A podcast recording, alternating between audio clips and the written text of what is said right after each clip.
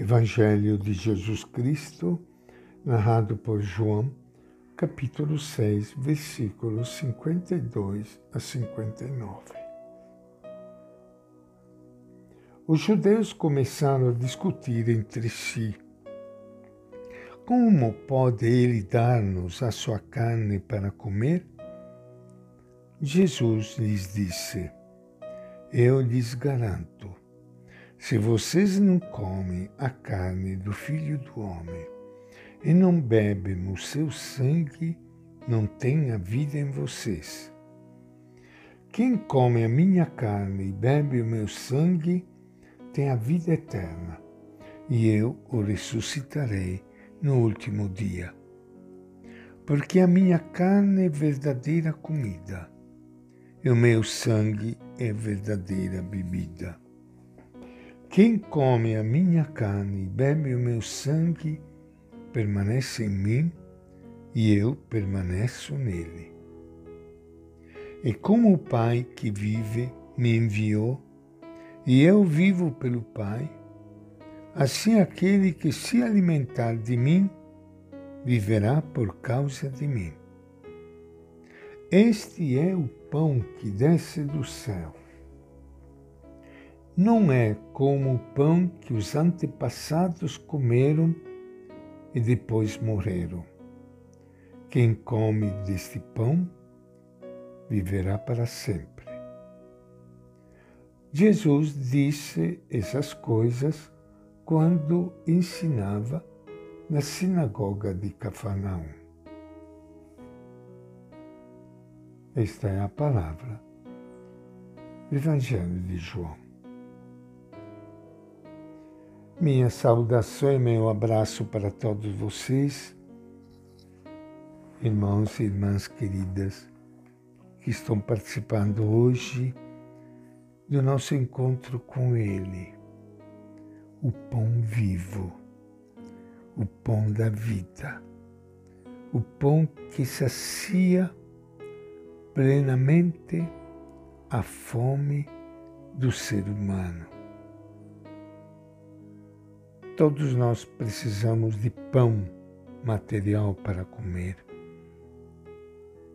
E nós lutamos tanto e continuamos lutando para que todo o povo tenha comida, inclusive a partir do próprio mandamento de Jesus, como ouvimos na campanha da fraternidade deste ano. Mas esse pão material não é suficiente.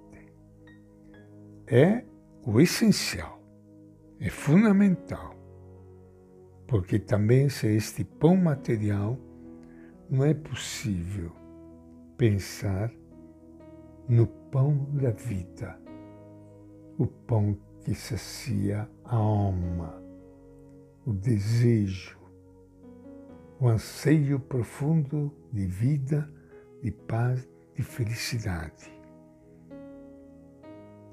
Como é natural, a celebração da missa foi mudando ao longo dos séculos. Segundo a época, teólogos e liturgistas foram destacando alguns aspectos e descuidando de outros. A missa serviu de marco para celebrar coroação de reis e papas, render homenagens ou comemorar vitórias de guerra. Os músicos a converteram em concerto, os povos a integrarem suas devoções e costumes religiosos. Depois de 20 séculos, pode ser necessário recordar alguns dos traços essenciais da última ceia do Senhor, onde nós recebemos o pão da Eucaristia, tal como era lembrada e vivida pelas primeiras gerações cristãs. No núcleo dessa ceia, algo que jamais deve ser esquecido. Seus seguidores não ficarão órfãos. A morte de Jesus não poderá romper sua comunhão com Ele. Ninguém há de sentir o vazio de sua ausência. Seus discípulos não ficarão sós, à mercê dos avatares da história. No centro de toda a comunidade cristã que celebra a Eucaristia está Cristo vivo e operante. Aqui está o segredo de sua força. Dele se alimenta a fé de seus seguidores não basta assistir essa ceia. Os discípulos são convidados a comer.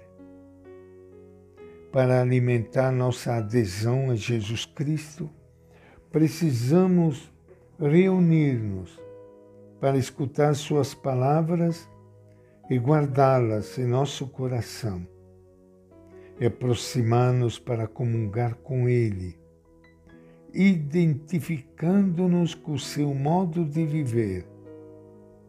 Nenhuma outra experiência pode oferecer-nos alimento mais sólido. Não devemos esquecer que comungar com Jesus é comungar com alguém que viveu e morreu totalmente entregue pelos outros. Jesus insiste nisto seu corpo é um corpo entregue. Seu sangue é um sangue derramado pela salvação de todos.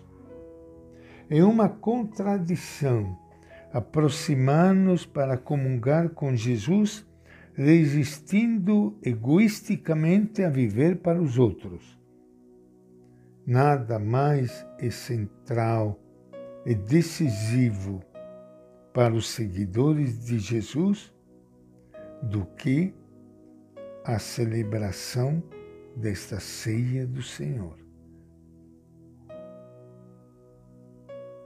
E esta é a nossa reflexão de hoje do Evangelho de João.